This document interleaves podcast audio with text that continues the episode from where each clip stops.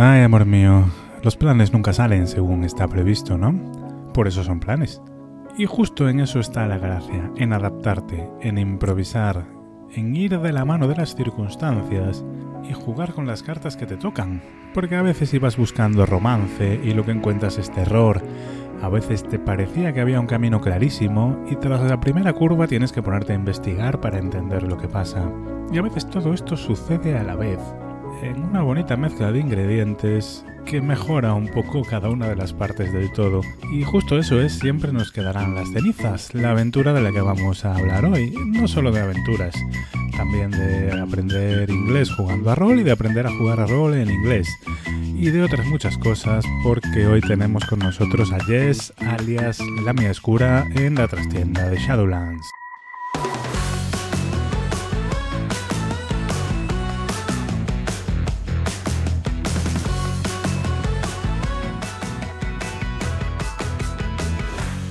Muy buenas, os damos la bienvenida una semana más a la trastienda de Shadowlands. Seguimos con esta tanda de programas especiales en las que, para no estar yo aquí solo en la trastienda con el libro de Kingsmouth diciendo obscenidades mientras sube en Kickstarter, pues me acompañan las autoras de Dama de Corazones. En concreto, esta semana tengo aquí a Jess, eh, más conocida en redes como La Mía Escura. ¿Qué tal, Jess? ¿Estás? Buenas noches, buena tarde.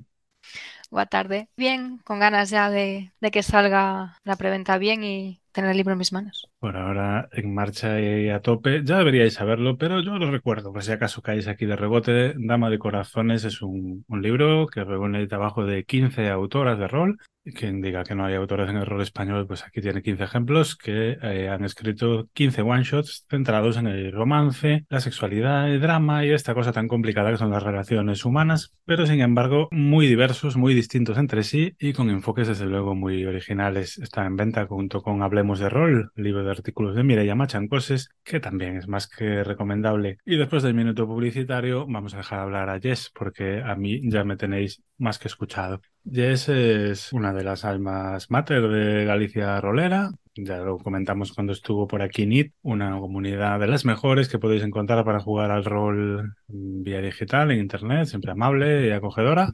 Y anda metido en, algunas otras liadas, ¿no? Dirige mucho, tiene su propio canal de YouTube, tiene su blog, ambos eh, por la mía oscura las encontráis. Y además tiene un proyecto de que ya comentaremos un poco que se llama Rolling Languages. ¿Es así? Sí, bueno, el proyecto de Rolling Languages eh, tampoco, como no da el tiempo para todos, tampoco ha caído, así que si alguien quiere entrar a participar y dar partidas en distintos idiomas, que la idea es practicar idiomas jugando a rol, que es como empecé yo. Y también colaboro en Hermandades Dodado, que es un servidor para jugar solo en gallego. Galicia Rolera tiene gallego y castellano, aunque sí que la mayor parte de las partidas son en, en español. Y también colaboro en el Taberna Roll y Nivel 20. Pero mira, ya, que sacas el tema, eh, yo te he escuchado contar la historia alguna vez, pero es una historia que creo que merece contarse aquí, ¿no? ¿Cómo empezaste tú en esto del rol? Porque fue, creo que en Irlanda y en inglés, ¿no?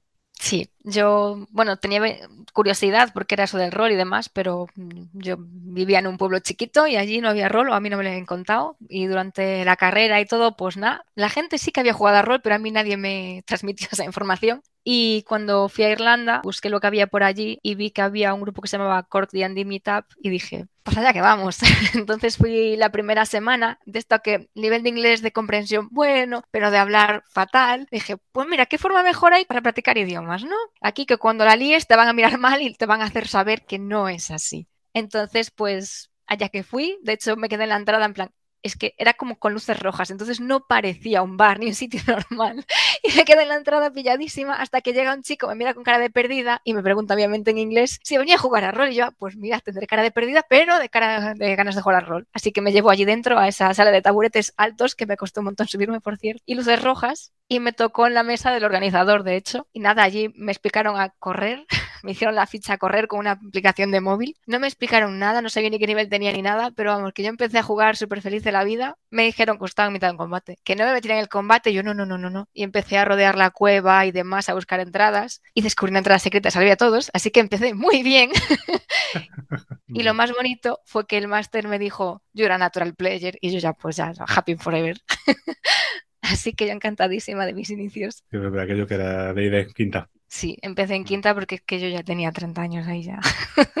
empecé muy tarde, pero bueno. A mí me pasó también, ¿eh? O sea, escuchaba hablar de que era aquello, pero no... Fue en el último año de universidad, poco pronto que tú, pero no mucho más. Pero se amortiza el tiempo luego. Bueno, y desde aquella ya hasta hoy, ¿no? Ya nos contó Nid por aquí también, como os encontrasteis en un, en un asuntillo de mediación laboral eh, Sí. y, la, y de ahí surgió el, el germen de lo que es Galicia Rolera, que vamos a recomendar que las busquéis en Discord, porque es un sitio muy majo. Des- Después de la comunidad de Shadowlands, eh, por lo menos tan maja como la, Bueno, y tenemos eventos de vez en cuando con un montón de Sí. partidas. Es verdad, de- en el área de influencia de, de Vigo, aparte de las jornadas de agosto, podéis encontrar de vez en cuando eh, Mm. partidas presenciales, ¿verdad? Sí, y también estamos, ahora que ya se puede. Y si no online, pues por ejemplo el evento de Samaín, el Ujú. evento de Navidad y a veces si hay partidas que se ofrezcan en el Orgullo también hacemos. Es verdad, desde Samaín está. Bueno, Samaín Hasta caer. es, es Halloween en internacional, ¿no? Para, Sí, para quien quiera saberlo, ya he dicho muy chulo. Pero mm, como contabas ahora, esto te ha llevado aquí a, a intentar esta iniciativa de, de Rolling Languages. Sé que tenéis alguna partida también en YouTube, en público, ¿no? sí, Y- tengo dos pendientes de subir en gallego, de hecho. Esa experiencia de, de coger fluidez en un idioma, pues jugando a rol, ¿no? De paso que es algo que te gusta. ¿Dó- Sí. ¿Dónde podemos apuntarnos a esto, ya que dices que, que necesitas un poco de, De difusión. de- de resurrección y difusión? Sí, la idea es que si me funciona a mí, ¿por qué no le va a funcionar a otra persona? Entonces, sí, si se escribe Rolling Languages la mía oscura, debería aparecer el- en la entrada del blog. Lo que pasa es que lo cambié de Wix a WordPress y sale antes el de Wix de momento, pero bueno, esa entrada está igual. Después hay eh, Twitter, tiene Reddit, aunque el Reddit está un poco inactivo, tiene Instagram, hay por ahí por las redes, pero funciona como un servidor de Discord y allí en cuanto entras, básicamente escoges los idiomas y una vez escoges los idiomas te aparecen las categorías y ahí puedes ver las partidas. En el canal de YouTube hay un vídeo explicando cómo funciona, pero vamos, que me preguntáis a mí y yo rapto para todos los servidores en los que estoy, amablemente. Lo mencionas también, ¿no? Que en estos tiempos, eh, lo que ya todo está en, YouTube y en audiovisual, todavía mantienes un, blog, el blog de La Mia Oscura. Se actualiza con una cierta regularidad y además con un contenido que, que merece la pena destacar, ¿no? Porque no sueles o no tanto subir reseñas o, o artículos de opinión, sino que lo que haces es compartir tu trabajo como máster en muchas ocasiones. O sea, llevas un diario de juego, de las campañas, vas comentando los cambios que haces a las aventuras, las decisiones que tomas. Hay algunos artículos comentando las adaptaciones que haces tú sobre aventuras publicadas, entre ellos unos cuantos shadowshot de esta, de esta Sí. sombría casa. El último es, eh, de hecho, a un segundo de la medianoche, si no me equivoco. Sí, Y, bueno, creo que es un contenido mm, poco visto, pero, pero muy útil, ¿no? Esto de que pues le dejes un rato ver al resto de la gente cómo, cómo es el trabajo de una máster, ¿no? Que a veces eh, lo llevamos en, en solitario, en la intimidad, y está bien saber lo que hacen pues otros, otros directores, otras directoras de juego. ¿Qué te llevó a escribir este blog? ¿Cómo sigues? ¿Qué tal feedback tienes? Bueno, eh, por un lado sí que tenía como ganas de compartir, de ahí también nació el canal de YouTube, que a veces, muchas veces, al principio, yo suelo ir justa de tiempo para la vida. Entonces, a veces cuando quería dirigir, pues a lo mejor un shadow shot, no me daba tiempo a leerlo bien o con calma, entonces buscaba una partida ya subida y la escuchaba y la tenía de fondo mientras hacía otras cosas. Entonces dije, pues igual de los que hay menos, estaría bien que alguien subiera también contenido. Entonces lo subí yo, pero después a lo mejor a mí que nadie me mate, pero no soy mucho de horror cósmico, entonces casi todos los shadow shots de terror sí lo son. Entonces le modificaba las partes. A mí me gusta que cuando juego una aventura de terror, la posibilidad de sobrevivir exista, ¿vale? Puede ser difícil, pero no imposible. Y bueno, las criaturas cósmicas pues a veces son imposibles de entender y de derrotar. Entonces, eh, normalmente planteo opciones B o alguna alternativa o le cambio alguna parte de la aventura para que pues sea más factible y con investigación se pueda resolver. Y por ejemplo, en el de Orgía Caníbal, eh, lo que pasó es que yo ya tenía todo el grupo porque ese no le cambiaría nada. Pero cuando tenía todo el grupo, apareció Menta, que es otra de las, de las admins de Galicia Rolera, y me dice, pues ya que puedo ver este canal, que no debería, me gustaría jugar. Entonces se apuntó y de pronto tenía cinco. Entonces Ah. adapté la aventura a un jugador más y dije, pues igual alguien también la quiere jugar con cinco. Entonces pues añadí también esa opción. Entonces básicamente es eso, adaptaciones para que sean terror más de investigación y añadir un jugador más o por ejemplo así vacía de Sirio también la adapté con un jugador más y enlazando las tramas porque las veía y era como esto hay que enlazarlo están dando muchas ganas entonces pues quise hacer el experimento y es eso dije pues a lo mejor si a mí me sirvió sirve a otras personas y los consejos de máster en la misma línea. No tanto para que cojan los míos, porque es bastante personal, sino como que al leer los míos digan, pues no lo haría así, pero yo lo haría así.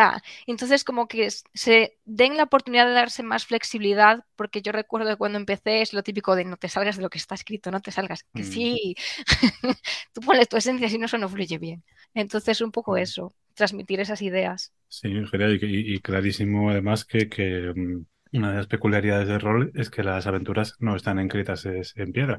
Cambiadlas, por favor, están para eso. Hmm. Al final se trata de que, de que mm, bueno, ofrezcas algo que creo que estés cómoda, ¿no? O tu y tu mesa. Ya sabes, es, va a ser muy complicado que un otro autor mm, acierte en todo, o hmm. bueno, puede haber elementos que desees cambiar, incluso sobre la marcha, ¿no? La partida no es lo que está escrito en el papel, es lo que tú juegas en la mesa. Hablando de aventuras escritas en el papel, ya hoy estamos aquí porque eh, tienes una aventura eh, muy chula en, Dama de Corazones. Siempre nos quedarán las cenizas, que si no me equivoco, así como publicación formal, será la primera que lleve tu nombre, ¿no? Sí, sí, no publiqué nada. Sí que haces luego en privado y así cositas, pero publicada no tenía nada. ¿Qué tal la experiencia? ¿no? ¿Cómo notas la diferencia entre escribir para ti y escribir para que otra persona dirija en lo que a ti se te ocurre? La primera diferencia es el escribir, porque en las mías son cuatro notas que digo, pues ya me acordaré y aquí era como escríbelo para que lo entiendas tú y cualquier persona que lo lea y luego más o menos mantener una estructura, que es la estructura sí que la suelo tener más en mente, pero una vez que te la planteas es, esto encajaría mejor aquí o allá, esto se entiende bien, entonces bueno, darle un poco ahí las vueltas y ajustarse un poco al tamaño adecuado para que sea un one shot. Pero bueno, bien, fue entretenido. Cuéntanos un poco la, la sinopsis, ¿no? De qué va siempre nos quedarán las cenizas. Si quisieras anunciar para que se juegue en Galicia Rolera, por ejemplo, ¿cómo, ¿cómo lo venderías? Bueno, el planteamiento, para que vengáis a jugar, no dirigir, sería que es una aventura que parte de, una tragedia, digamos. Hay un grupo de colegas que van a quedar a verse, que llevan un montón sin, sin verse, hay parejas dentro de ese grupo, hay diferentes tipos de parejas, hay relaciones abiertas, cerradas, y no están definidos los géneros de las personas. Como todo el grupo es básicamente quienes se apunten a jugar, pueden elegirlo, o yo como máster suelo tirar un dado para los NPCs. Entonces, pues ahí ya cada quien a lo suyo. Entonces pueden salir parejas homosexuales, bisexuales o lo que sea. Entonces, cuando se van a, ya tienen la casa en la que van a quedar y demás, que es de, de uno de los personajes, y antes de que consigan ir, hay un incendio tremendo en el pueblo, gravísimo, arde gran parte del pueblo, entonces tienen que cancelar la quedada, la persona que vivía allí pues está muy afectada, entonces intenta dejar todo bien para que puedan venir a visitarla y en cuanto puede, aunque no esté todo todo perfecto, les avisa para que vengan porque claro, ella está mal y su pareja es, también iba a venir, entonces les invita a venir y la idea es la parte emocional de estar con la pareja, con las amistades, reencuentro, darse el apoyo y demás, pero como dice un poco el título, entre las cenizas a veces hay algo más y aquí viene un poco la parte de terror, de investigación, que es un poco lo que a mí me gusta realmente, que es el terror. Y entonces aquí se mezclan, o sea, el terror no tiene que ser solo una criatura monstruosa que aparece, a veces el terror es psicológico. Y entonces aquí al mezclar las emociones, pues la idea es esa. En el final te habla de hay una prueba de amor o de amistad, porque todo es amor, no solo es romántico. Y ver hasta qué punto están dispuestas las personas a ayudarse unas a otras o sus sentimientos de fuertes que son. Sí, esta charla la vamos a mantener libre de, de stripes, ¿no? Para que quiera jugar, que se quede con el gusanillo, pero cuando la he leído me parece una, aventura muy chula y además con, esa mezcla, ¿no? Que es investigación, terror, una gran importancia en las relaciones personales, ese pequeño misterio detrás de, bueno, pequeño o, gran misterio, ¿no? Detrás de lo que pasó en, ese incendio, esta parte de relaciones que quedan abiertas entre las jugadoras y los jugadores. Sin embargo, has definido ahora como sin mucha duda como que es una aventura de terror. Eh, la marcamos en ese género, sería la etiqueta que le pondrías. A ver, yo es que suelo tener preferencia por el terror. Entonces sí que cuando al final depende bastante cómo la narres, porque la puedes dejar más enfocada al drama, hacerla como más triste. De hecho, tiene una parte que eso depende bastante del grupo, claro, que es la sexualidad, porque obviamente tienen sus habitaciones privadas las parejas y pueden, bueno, entre todo el grupo pues pueden, pero vamos, que da pie a que pueda haber un encuentro en el testeo. De hecho, sí que hubo y pues, la idea es esa, que se sientan libres de expresar sus emociones siempre que estén de acuerdo. Y una de las normas que yo sugiero, que es la que tengo yo en ligas de drama, es cuando una persona está incómoda, es decir, empiezas a narrar una relación amorosa, pues te empieza a besar el cuello y demás, si la otra persona lo sigue, narrando, es decir, añade más elementos, tú sigues. Cuando la otra persona deja de añadir elementos, pues ahí se corta y ya está. Entonces tú me dices, le beso el cuello, levanto la mano y sigues narrando hasta que dice, me parece bien, pues ya está, hasta ahí. Entonces, de una forma fluida se puede parar la narración de una parte que pueda ser a lo mejor incómoda en cierto momento y si no, pues que fluya. Sabemos que ha habido um, intimidad en los testeos y la mortalidad, ¿qué tal? ¿Qué grado de grado de supervivencia al final? Bueno, alguna mortalidad ha habido. Yo soy un poco más mamá, la verdad, y me cuesta matar a la gente, pero a veces pasan cosas. A veces pasan cosas. Sí.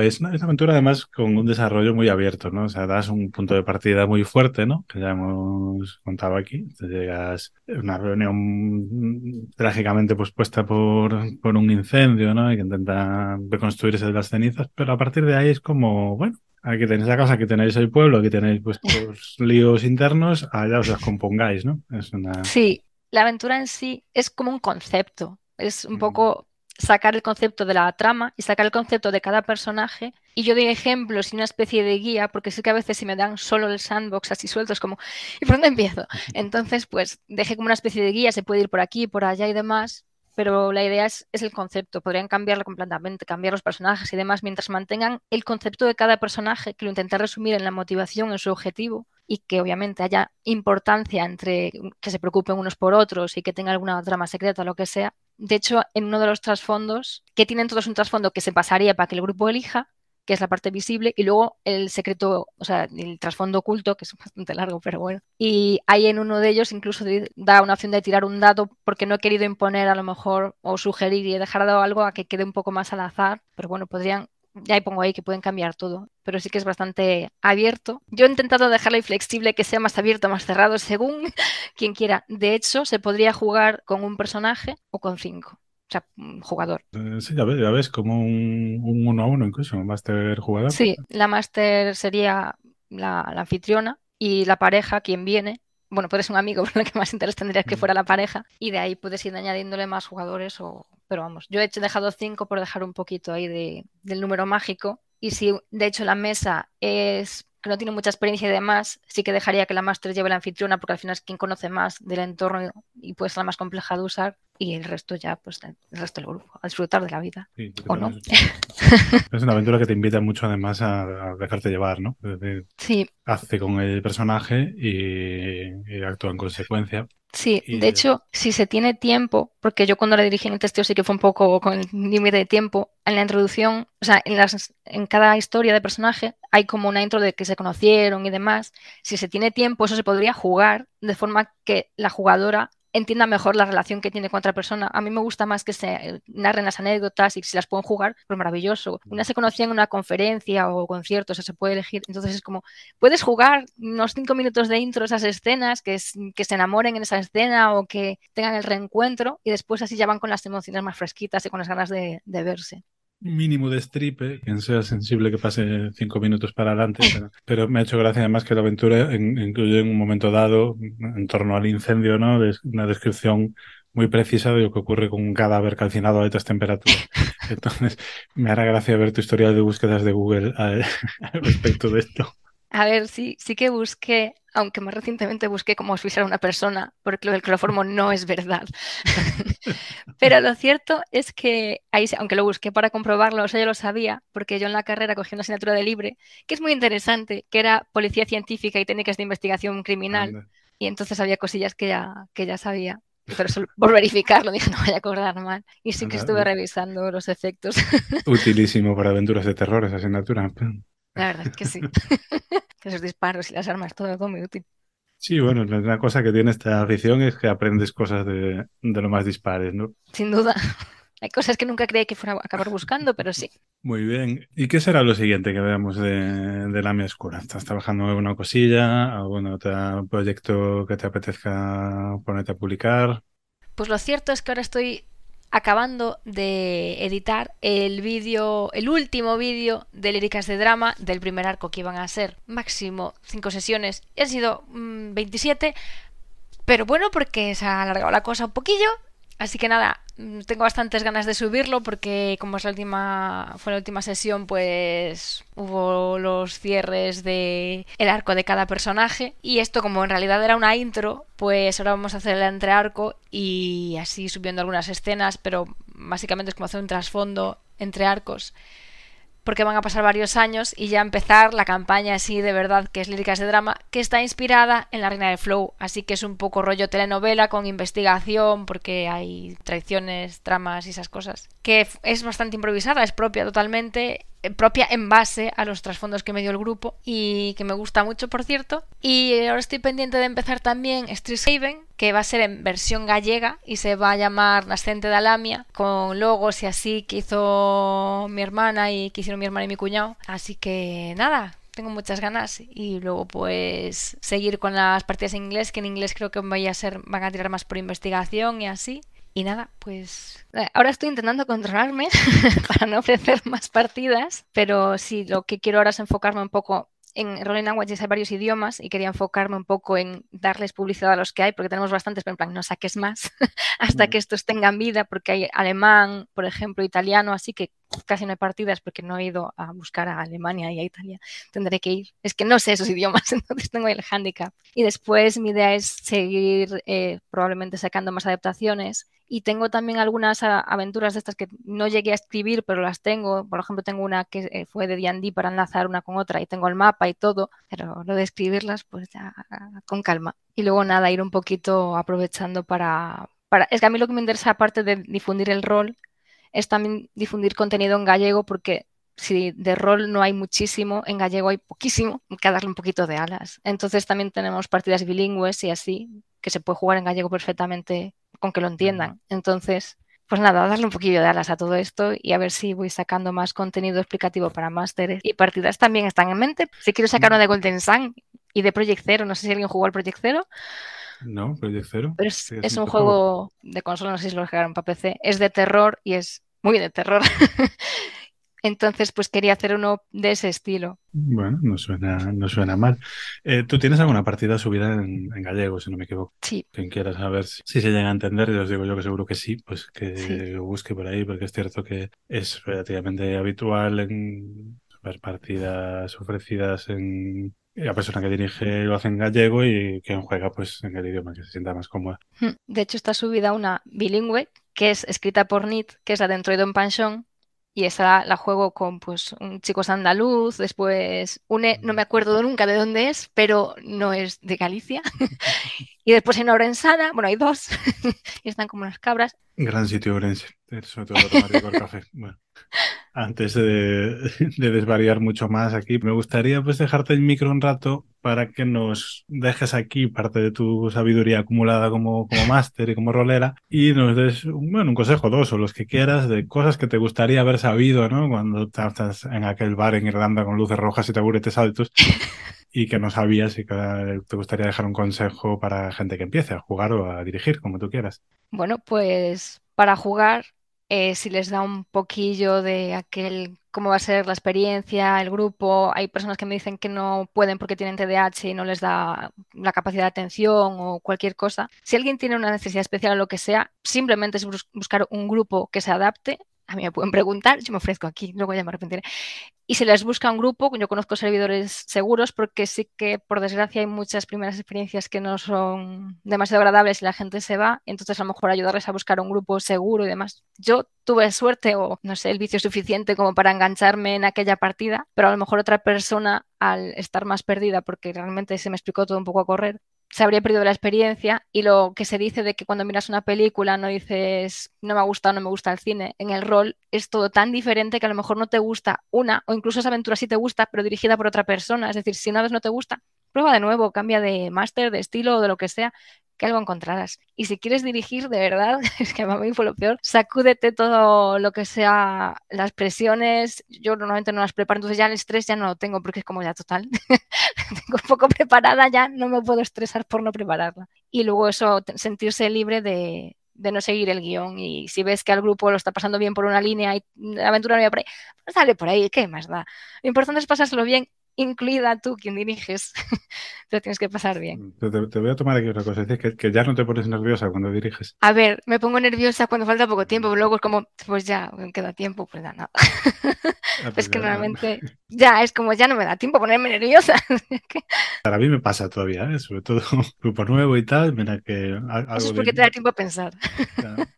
Pero eh, luego hasta, hasta que sales al escenario, ¿no? Empiezas a jugar y ya, ya, ya pasó, pero los minutos previos. Estás unos minutitos ahí en tensión y luego cuando empieza a fluir ya, ah, vale. pero sí, al principio. Se pone el cerebro en modo, en modo rolear.